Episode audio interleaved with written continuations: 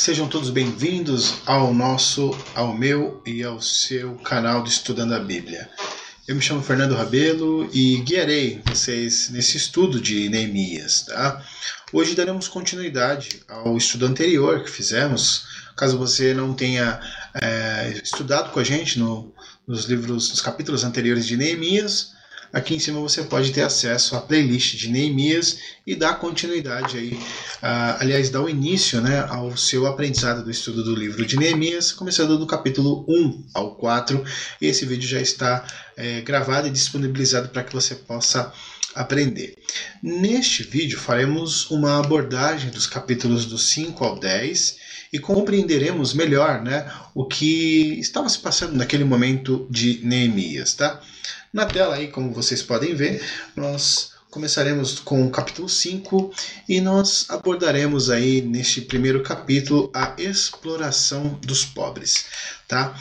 Cargas pesadas, exploração dos mais pobres aí como está no título, tá?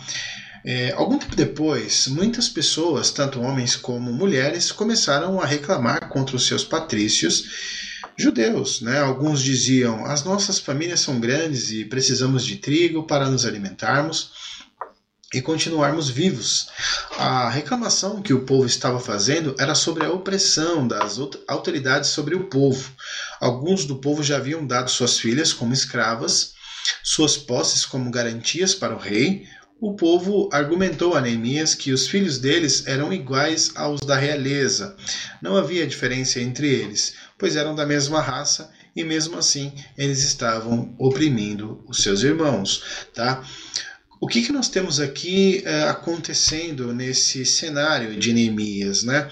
Uh, alguns capítulos é, que antecedem agora o capítulo 5, que nós estamos aqui estudando agora, é, nós vemos a construção das muralhas, nós vemos aqui o povo estava empenhado, alguns trabalharam pesado, inclusive Neemias, que posicionou as pessoas para fazerem todo o, o, o, trabalho braçal e era, foi um trabalho pesado. Né? No, no, no estudo anterior, nós abordamos com muitos detalhes sobre isso e nós vemos que quando a, o governo estava é, estipulado, né, estava ali operando, fazendo o seu trabalho, né, como súditos do rei da Pérsia, né? Então, os governadores ali que estavam cobrando do povo estes impostos, eles acabaram excedendo muito, né? E exigindo do que o povo pudesse dar além do que eles poderiam dar.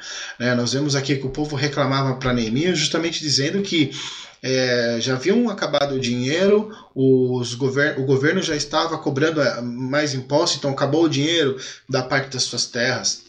Acabou suas terras, me dá os seus filhos como propriedade para nós, que eles sejam os nossos escravos.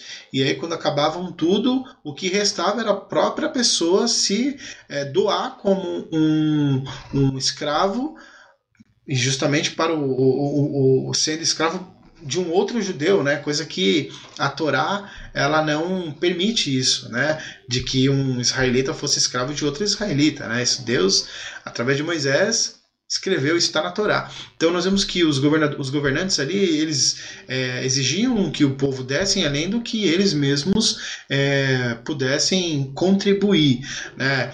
E essa crise ela não se deu por por questões ali da, da construção das muralhas, né? Nós vemos que essas ações, atitudes desses homens estão muito centradas ali naqueles que querem é, usufruir, né? Aliás, explorar os seus próprios irmãos. E eu vou abordar um pouco de alguns capítulos de alguns profetas, Amós, né? Eu vou trazer com mais detalhes que esse mal que está em Israel, aqui em Judá mais precisamente, não era algo novo, é algo que já está ali centrado no coração destes homens, tá? Todas essas reclamações que esses homens é, trouxeram foi ali a Neemias e nós vemos a insatisfação de Neemias frente ao que é essa exploração dos seus próprios irmãos. Tá? Então Neemias ele ficou desgostoso quando viu tudo isso e convocou o que? Uma reunião para resolverem o que? Da melhor forma. Nessa reunião, Neemias repreendeu as autoridades e os oficiais do povo. Ele disse: Vocês estão explorando seus irmãos. Alguns tiveram que se vender aos estrangeiros e pagamos seu resgate. Agora vocês, que são judeus, estão forçando seus próprios patrícios a se venderem a vocês? As autoridades ficaram caladas e não acharam respostas. Então Neemias disse: Vocês deviam o quê? O primeiro e o princípio da sabedoria: temer a Deus e fazer o que é direito, em vez de dar aos nossos inimigos, os não-judeus, razão para caçoar de nós. Nós sabemos como estava a tensão dos inimigos, né, Tobias, Sambalat, Gozen, né, os árabes, é, como, como, como eles estavam ali em cima, né, esperando um momento para que eles pudessem desfazer tudo que os judeus estavam fazendo, reconstruindo a cidade, e era um prato cheio para que eles pudessem usar isso contra os seus próprios irmãos, né, dizendo, olha, vocês seguem leis e não cumprem, né, vocês mesmo caíram nos próprios poços que, que abriram. Então o Neemias ele chamou é, as autoridades, fizeram uma reunião e mostrou tudo para eles. Poxa, vocês estão fazendo tudo que os nossos antepassados fizeram. Né? É algo novo, né? Deus deu essa terra para nós morarmos novamente estamos pecando nos erros dos nossos antepassados. E aí vejam que Neemias ele fez e uh, nós vemos que essa atitude na personalidade de Neemias mostra é, e nos, aliás, nos ensina muitas coisas, né? E nós vemos que essa é, é, perdoar as dívidas do povo era um, o, o, primeiro aspecto que deveria ser concedido a estes homens, a essas famílias que estavam perdendo até mesmo suas propriedades e, e seus próprios filhos. Nós vemos que Neemias e seus homens já haviam emprestado dinheiro ao povo para ajudar em suas despesas. E Neemias cobrou das autoridades a mesmo que a mesma atitude, né? perdoar as dívidas deles e devolverem suas propriedades aos seus respectivos donos. As autoridades concordaram em fazer isso e Neemias chamou os sacerdotes e na frente deles fez as autoridades jurarem que cumpririam suas palavras. Tirou a faixa que estava em sua cintura e a sacudiu. E disse: é assim que Deus vai sacudir qualquer um de vocês que não cumprir a sua promessa. Deus tirará de você que não cumprir a sua casa e tudo que você tem. Todos que estavam ali disseram Amém, que assim seja.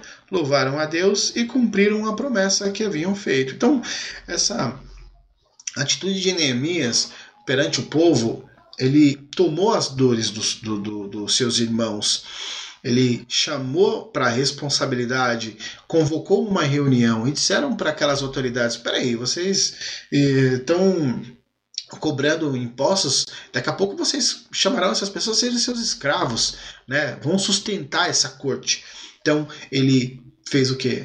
Perdoa a dívida do povo, vamos recomeçar do zero, né? vamos é, temer a Deus, seguir os princípios de Deus e aí sim nós podemos governar com misericórdia, governar com as ordenanças que o Senhor Deus é, tem nos dado, através mesmo através da própria lei de Moisés, tá?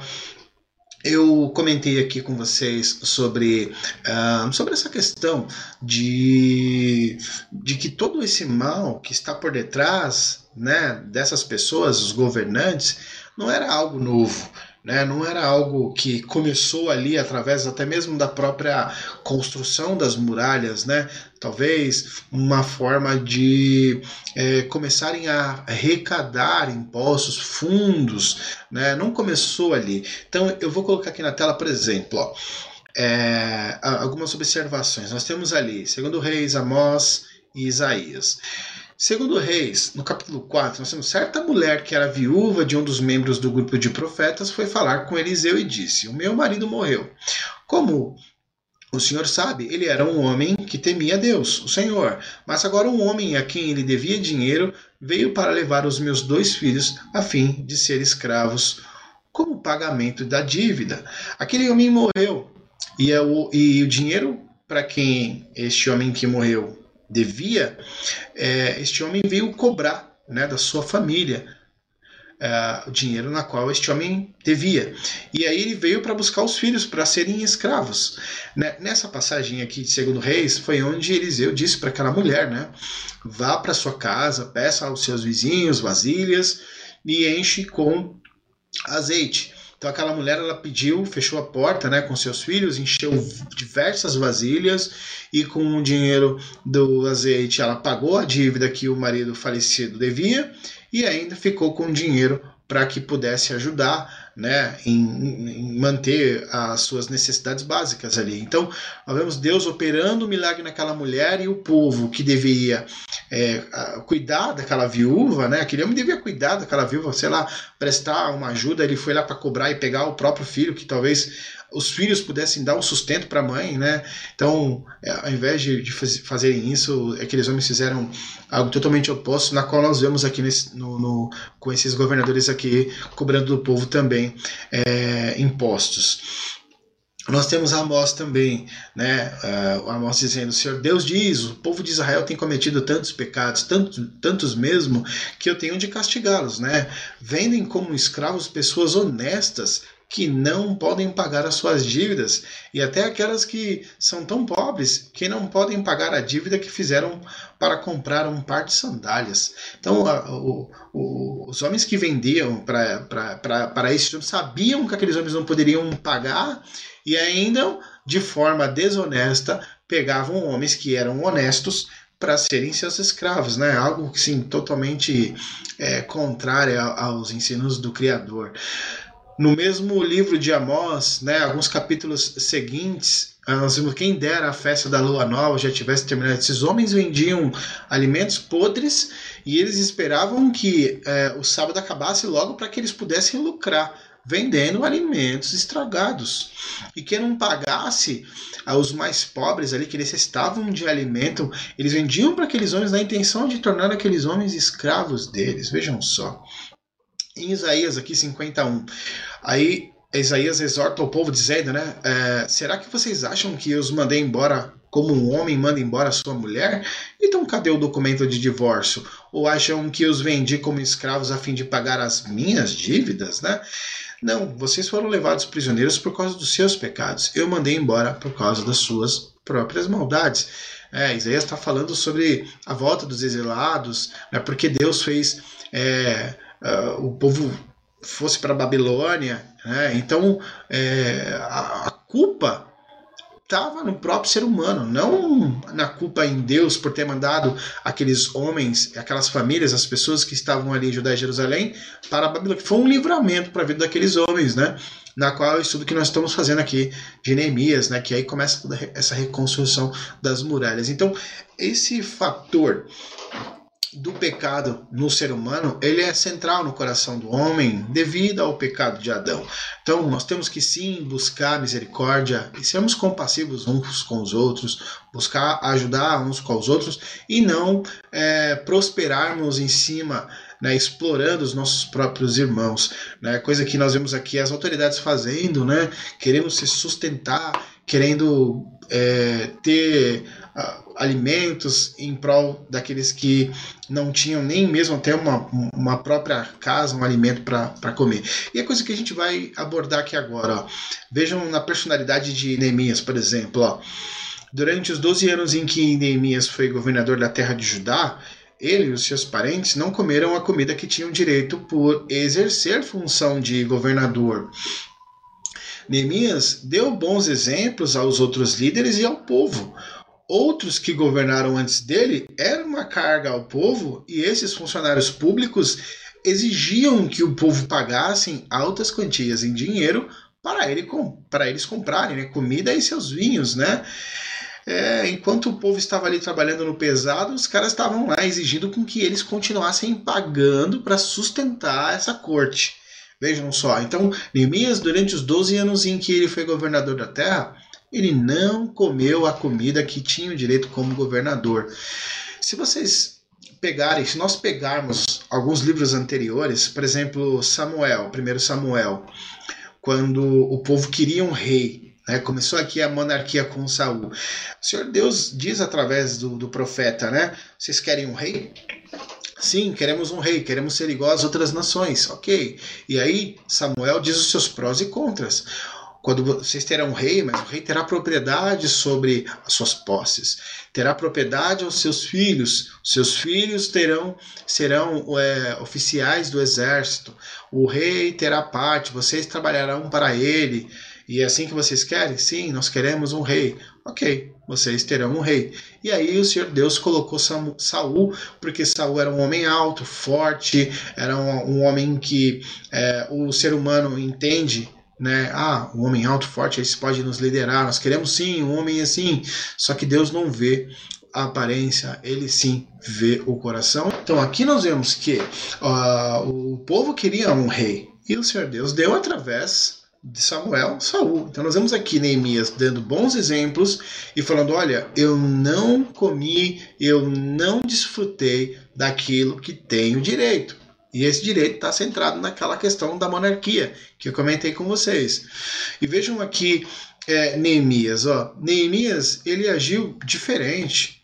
Todos os seus empregados ajudaram na reconstrução das muralhas. Eles foram os primeiros a botarem a mão na massa. Olha que, olha que exemplo. Né? Eles colocaram a mão é, tanto na, na, mão na questão da construção das muralhas, como também liderando o povo. Né? Ele diz ainda, ó, com o dinheiro que, que, que Neemias ganhava com seu trabalho, ele não comprou o quê? Nenhuma propriedade. Ele não usou aquele dinheiro para comprar propriedades para ele, para investir. Um, o dinheiro que ele ganhava como governador, ele poderia ter comprado propriedades, depois alugado, vendido. Então ele não fez dinheiro, não ficou rico ou com o dinheiro que era pago a ele por exercer tal função. Vejam só que, que, que belo exemplo. E olha só, ele diz ainda: ele hospedou em sua casa 150 judeus e seus chefes, além de todas as pessoas de nações vizinhas que vinham à sua casa. Neemias temia Deus e exercia a sua liderança baseada nos princípios da ordenança de Deus, né? Que belo exemplo a ser seguido, né?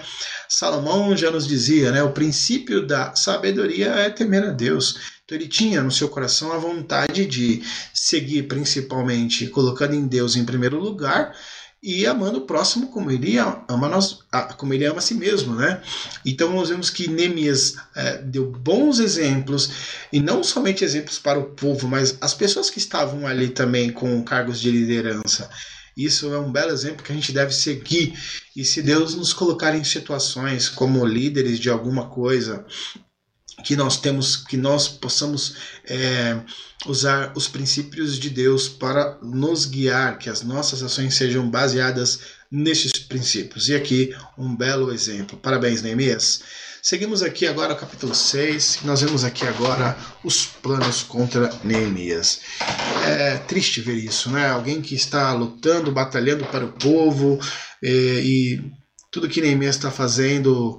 Uh, as pessoas irão desfrutar disso, os filhos e as próximas gerações irão desfrutar disso. Então, acho que todos têm que lutar com a causa de, de Neemias e ajudá-lo. E nós vemos agora no capítulo 6 os planos contra ele. Seguimos aqui, ó.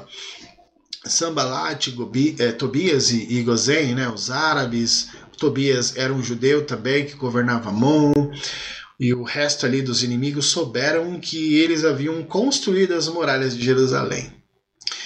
Mesmo que ainda não houvesse colocado os portões na cidade, os inimigos já estavam de olho em tudo, eles estavam observando tudo.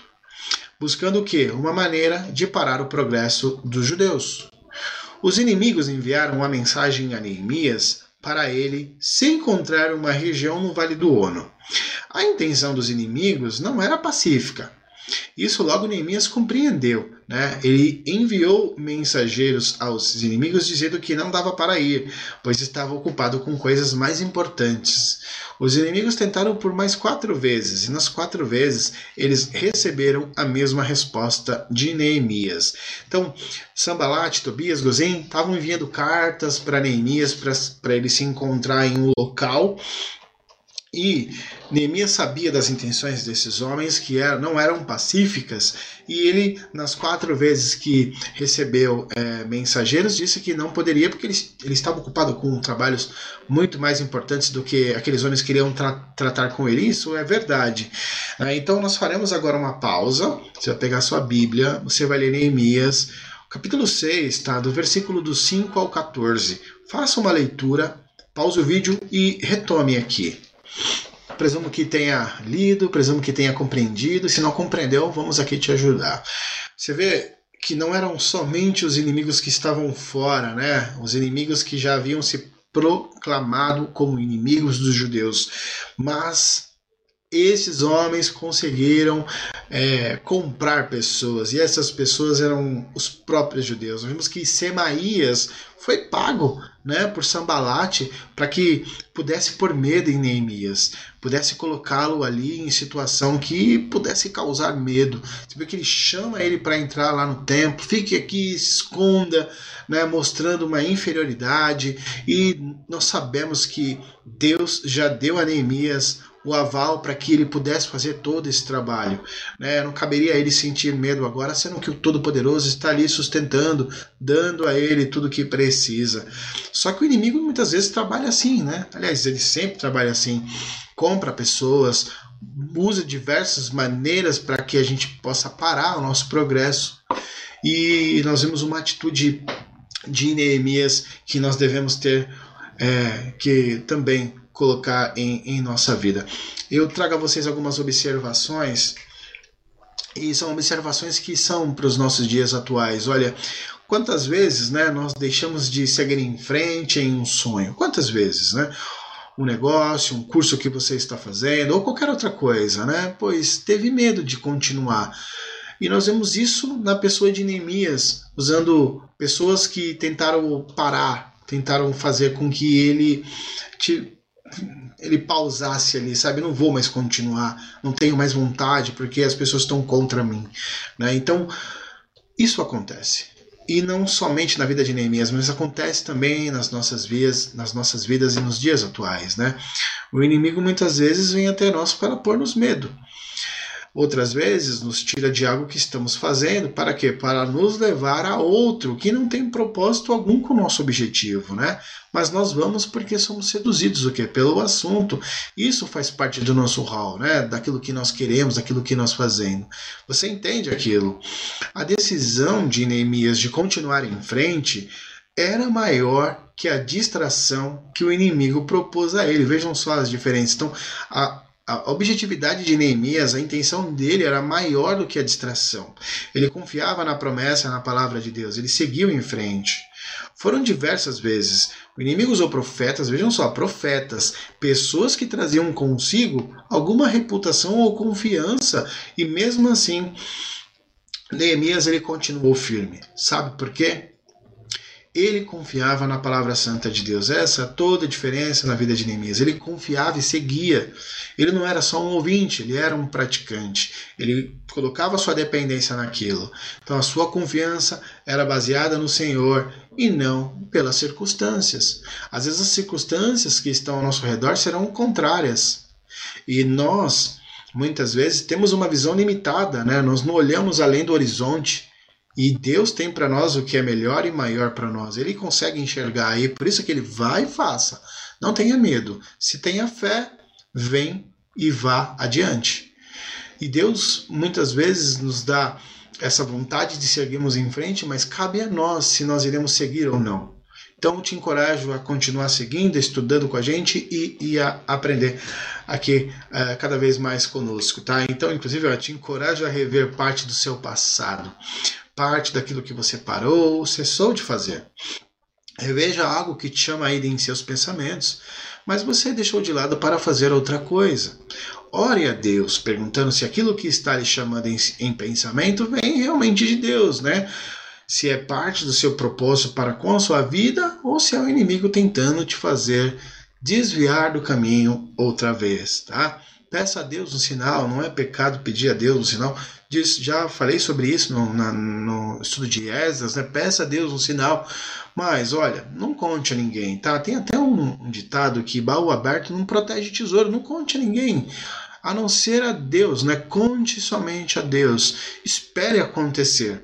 Que Deus, né, nos abençoe e que a vontade dele seja a nossa vontade, ou seja, que nós façamos aquilo que Deus propõe a, a nós fazermos e que a vontade de Deus esteja sobre a nossa própria vontade. Tá? Então, essas sim algumas observações sobre essa leitura, para que isso possa estar no seu coração e que você siga em frente glorificando a Deus. Aqui nós terminamos com a leitura da construção das muralhas. Né? As muralhas foram terminadas no dia 25 do mês de Elu, depois de 52 dias de trabalho. Os inimigos das nações vizinhas souberam disso e ficaram desmoralizados, porque todos ficaram sabendo que o trabalho havia sido feito com a ajuda de Deus, o Senhor. Vejam só. Neste tempo, as autoridades dos judeus haviam escrito muitas cartas a Tobias e haviam recebido várias cartas dele. Muita gente de Judá estava do lado de Tobias, ou seja, Judá são os próprios irmãos de Tobias, os próprios irmãos de, de Neemias e de Tobias também, porque ele era judeu. Né? Então, essas cartas que haviam, eh, nesse tempo, né, autoridades judeus haviam escrito muitas cartas a Tobias, porque ele também era governador de Amon, vizinho ali, de Judá. Tá? Ele, e também porque ele era genro de um judeu chamado Secanias, tá? Pela minha frente, né, Neemias está dizendo, pela minha frente, falavam coisas boas que Tobias havia feito e contavam a ele tudo o que eu dizia. Então eram pessoas falsas que estavam ali do lado de Neemias. Pessoas falsas. Pessoas que não deveriam estar ao lado dele. E isso acontece no nosso dia a dia.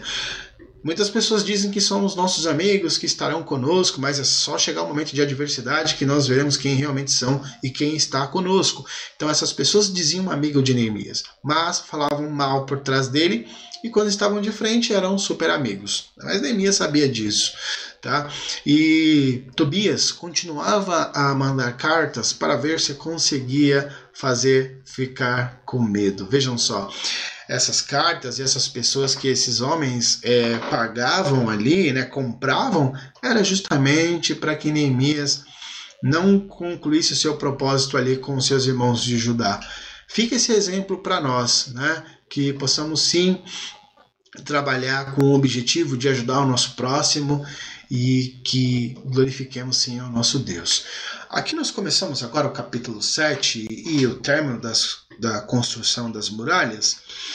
As muralhas estavam reconstruídas, os portões estavam todos colocados em seus lugares, os guardas do templo já estavam a postos, foi coordenado toda a administração dos trabalhadores e levitas para a função que cada um desempenhava no templo do Senhor, tá? Neemias colocou seu irmão Hanani e um oficial comandante da fortaleza para governar a cidade de Jerusalém. Neemias deu, deu ordens para abrirem os portões da cidade somente quando o sol estivesse esquentando e que fechassem na hora do pôr do sol. Os guardas deveriam ficar em locais estratégicos né, e zelar pela cidade, pelo templo e pelas pessoas de Jerusalém. No mesmo capítulo, Neemias ele faz uma releitura né, das pessoas que haviam voltado da Babilônia na primeira incursão ali com Zerobabel. Tá? Essa leitura é a mesma leitura que está em Esdras 2, tá bom? Inclusive nessa leitura há nomes bem estranhos ali, alguns nomes como Bakbuk, que, que significa jarro, cântaro, Hakufa, que significa é, torto ou desonesto. Era o nome de pessoas que eram postas. É, imagine, né? Tem um nome assim, é bem estranho. Então seguimos aqui agora, o capítulo 8. Essa é a leitura da lei para o povo, tá? Já no sétimo mês, todo o povo de Israel já estava morando nas suas cidades, e no primeiro dia desse mês, todos se reuniram em Jerusalém, na praça em frente ao Portão das Águas. Pediram a Esdras, o mestre da lei, que trouxesse um livro da lei do Senhor Deus. E ele leu o livro sagrado na frente de todos. Havia homens, mulheres e crianças que já tinham idade para entender. Esdras leu a lei em um estrado de madeira, feito especialmente para aquela ocasião. Ao lado dele estavam levitas que ajudaram na leitura e compreensão das Escrituras. Quando os levitas explicavam o significado de cada passagem das Escrituras lidas por Esdras, os olhos do povo foram se abrindo. Isso fez com que o entendimento das Escrituras provocasse uma comoção tão grande que todos choravam. Vejam que interessante nesse capítulo 8, tá? Bom, nós já estudamos o capítulo de Esdras, uh, o livro de Esdras e o capítulo 8 de Esdras. O capítulo 8 de Esdras acaba ali eh, no versículo 36. E aqui em Neemias 8 é a continuidade da leitura que nós fizemos ali no Esdras 8, tá? Então, Veja que interessante que o livro aborda, né? Estavam homens, mulheres e crianças que já entendiam, que já compreendiam. E quando Esdras está lendo a lei para o povo, os levitas estão interpretando e traduzindo também. Por quê? Na Babilônia fala-se o aramaico.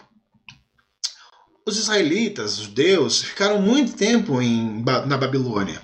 Eles acabaram até perdendo o hebraico né, a língua nativa dos hebreus, né, dos israelitas. E quando esses, essas famílias, esses homens retornaram aqui para ajudar, eles ainda estavam falando que? O aramaico, o hebraico estava quase se perdendo. Então Esdras foi o precursor de tudo isso, né?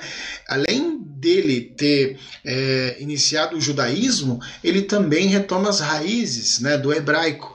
Então, o, ele lia em hebraico e os levitas traduziam para o povo é, na sua língua que mais nativa, né, que mais compreendia, e também interpretava. Veja que interessante. Então, tinha ali a lei, as escrituras, mas ninguém entendia. E aí os levitas vinham e, e traziam a luz da interpretação. E veja que interessante. É, aqui, ó, que nem os olhos do povo foram se abrindo, ou seja, a compreensão ela foi se abrindo no coração dessas pessoas. O que adianta você ler e não entender? Não vai mudar, não vai te mudar, não vai causar em você transformação. Você precisa aprender aquilo que nós estamos em, lendo, estudando. Então você precisa aprender para que isso cause a mudança em, em você.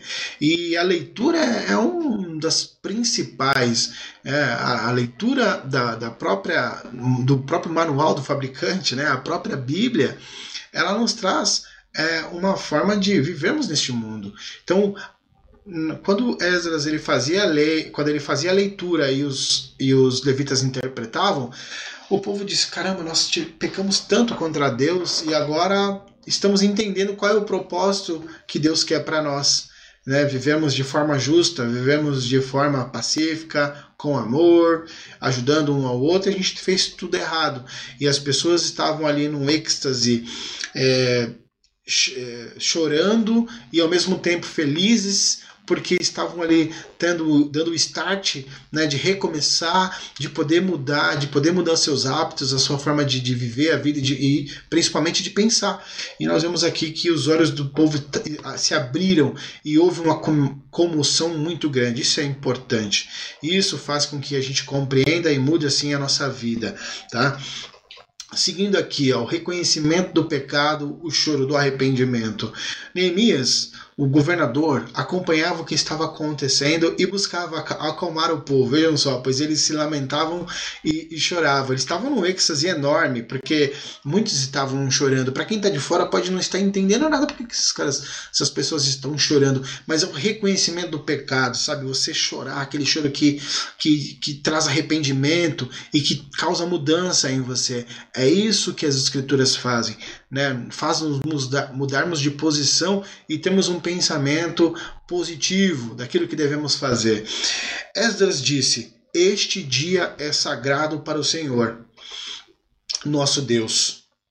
E por isso vocês não devem se lamentar nem chorar. É um dia alegre. Por que, que é um dia alegre? Porque você reconheceu que há necessidade de mudar. E foi isso que essas pessoas presenciaram naquele, naquele, naquele momento.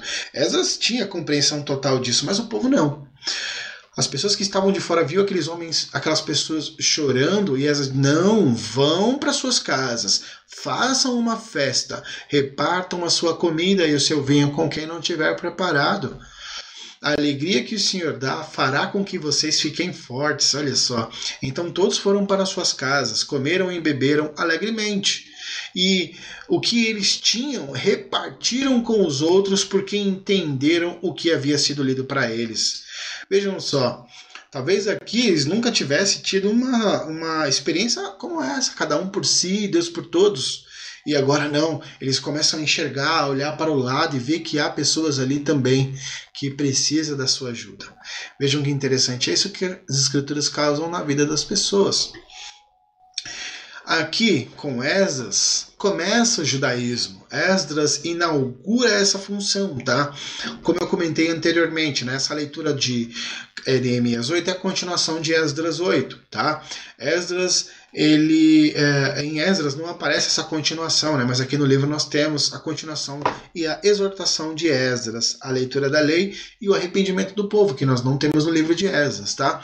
Vale lembrar que os levitas né, traduziam para o povo que diziam as escrituras, pois o povo falava em aramaico, a língua da Babilônia. E Esdras, pelo menos, ficou umas três horas ministrando, né? Talvez aqui a primeira é, fonte de uma pregação, né? Porque foi feito um púlpito, um estrado de madeira, né? Tudo representa que Esdras estava acima né, do povo, não no sentido hierárquico, no sentido de estar acima para que todos pudessem ouvi-lo, vê-lo e sentir ali a presença de Deus, né? E isso é maravilhoso.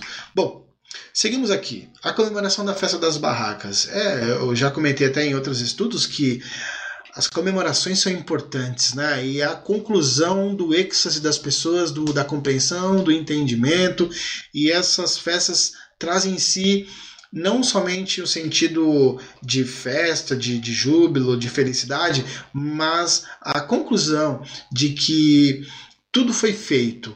É, agora eles estão é, agraciados por Deus, eles estão é, aproveitando as bênçãos de Deus e essas festas traduzem isso, tá? Então, no dia seguinte, os chefes dos grupos de famílias, os sacerdotes levitas, foram aonde Esdras estava, a fim de estudarem com ele os ensinamentos da lei.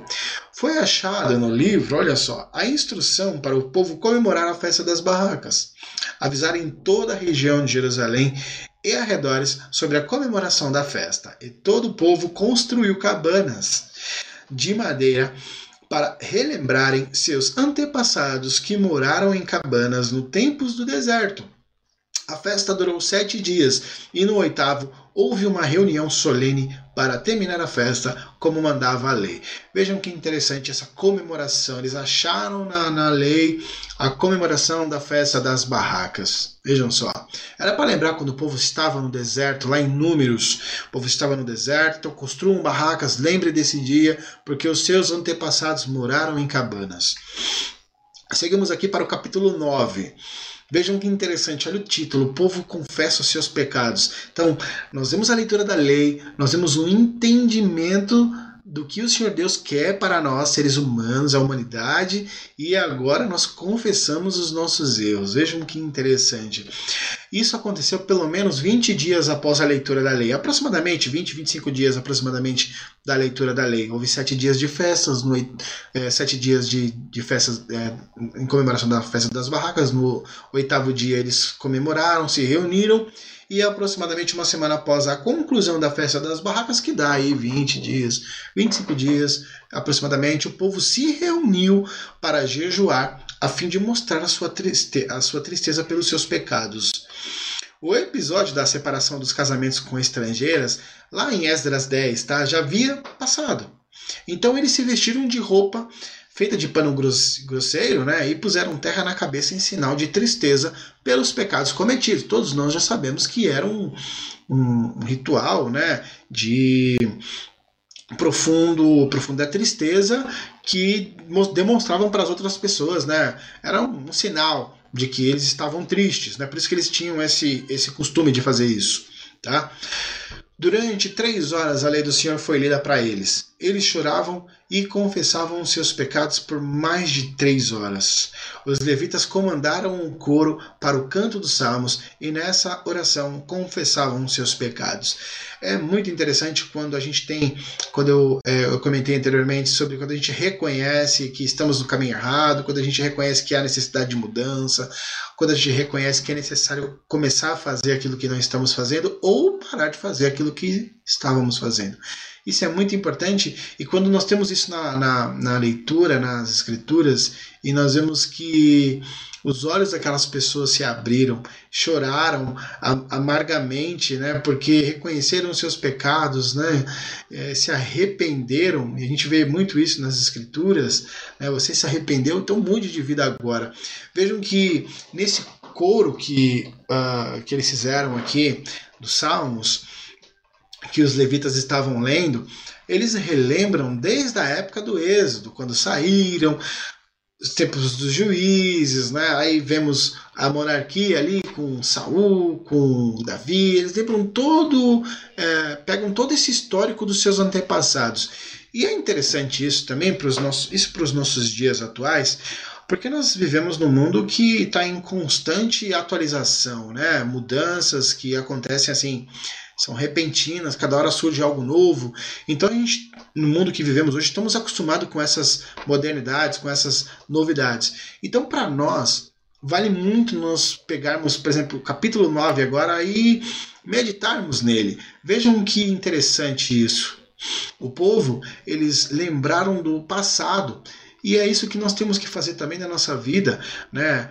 Essa questão das novidades, das mudanças que acontecem nos nossos dias atuais, temos que fazer uma um, pararmos e refletirmos do passado, né? Não para trazer tristeza, mas também para nos lembrarmos daquilo que o Senhor Deus tem nos ajudado. Não esquecemos disso, né? Possamos lembrarmos disso e agradecermos a Deus por todo o livramento que ele tem nos dado, as portas que encontramos fechadas que nos protegeram, as abertas que nos promoveram. Então, essas coisas tem que fazer parte do nosso dia. Temos que sim pararmos, olharmos para o passado e vermos, olha, situações que Deus nos tirou e hoje estamos aqui com a graça dele, graças a ele.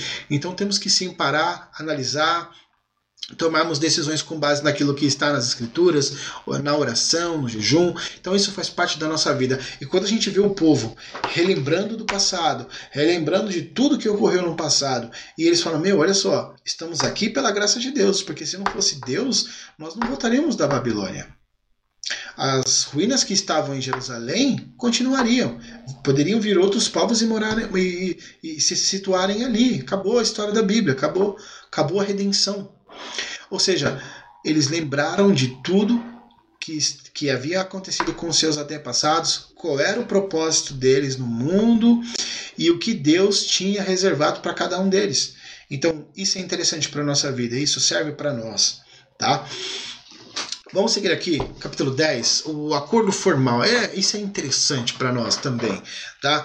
É, é, eu fico muito feliz em poder compartilhar isso com você e estudar isso contigo. E esse capítulo 10 é importante, que ele vai dar, é a chave para nós entendermos o livro de, de, de, Neemias, né? O próximo estudo que nós faremos, se assim o Senhor nos, nos permitir, tá? Então, seguindo aqui, as autoridades, os levitas e os sacerdotes assinaram um acordo por escrito e o primeiro a assinar foi o governador Neemias e depois Zedequias, junto com os sacerdotes levitas e líderes do povo. Tá? É um acordo formal. O povo de Israel, junto com os seus líderes, prometeram cumprir fielmente o que manda a lei. Prometeram viver de acordo com a lei mosaica e, se não cumprissem, vejam só, eles mesmos diziam que seriam amaldiçoados. Eles mesmos assinaram isso, falaram isso. Eles mesmos colocaram uma carga nas suas costas. Tá? E nós é, faremos aqui uma leitura em cada um dos tópicos. Eu, são 10 é, dez itens do acordo e nós faremos aqui a leitura. Tá? Então é a ortopraxia, a declaração da prática da lei. E em primeiro lugar, primeiro item aí, não dariam seus filhos e filhas em casamentos com estrangeiros. Dois, né? Não comprariam nada de estrangeiros em dias sagrados, como o sábado, por exemplo. Todo sétimo ano não colheriam o que a terra produziria e perdoariam todas as dívidas. Cada um contribuiria todos os anos com 4 gramas de prata para ajudar a pagar as despesas do templo.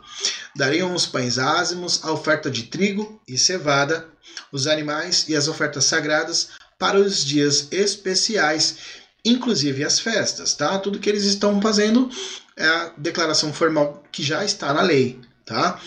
Sexto aí, sexto item, combinaram de todos os anos tirarem a sorte para escolherem a família que irá fornecer a lenha para o templo. Combinaram de trazer o primeiro filho de cada família ao templo para que ali os sacerdotes o separem para o serviço a Deus, tá? Todo o primeiro animal era oferecido como primícia. Dariam aos levitas a décima parte de suas colheitas e a décima parte de todas as décimas partes das colheitas. Prometeram também não abandonar a casa do Senhor Deus. Olha esse item 10. Prometeram também não abandonar a casa do Senhor Deus. O item 8 aqui, todo o primeiro animal será oferecido como primícia. O item 9, daria aos levitas a décima parte, né, que é os dízimos, né, as décimas partes das colheitas e a décima parte da décima parte.